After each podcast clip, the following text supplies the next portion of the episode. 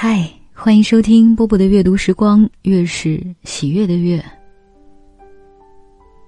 今天这篇文章是我自己写的。嗯，不能解决，就不妨接受。是啊，没有人可以解决所有问题。如果解决不了，咱就接受吧。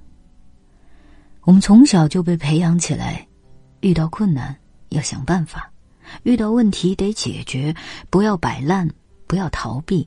但真的，时间久了，好累呀。有些事情是无能为力的，比如，你曾经以为要做一辈子的好朋友，会随着长大就慢慢淡了；比如，你那么爱那个人，但他就是不喜欢你啊；比如，永远像山一样的父亲，突然就离开。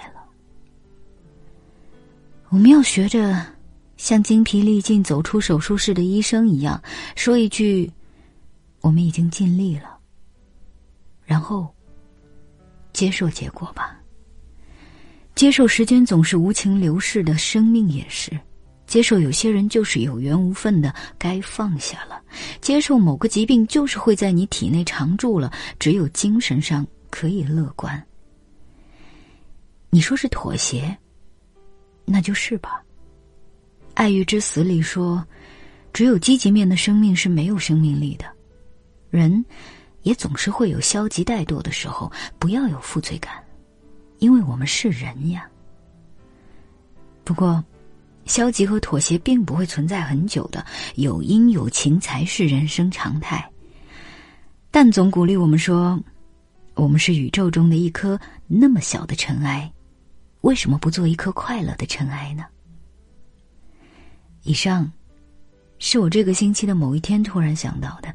如果你此刻正在纠结、烦恼、悲伤、失落，那么，听我的吧，到此为止。我们已经尽力了，不能解决就接受吧，然后做一颗快乐的尘埃。我是波波，在厦门，祝你快乐，晚安。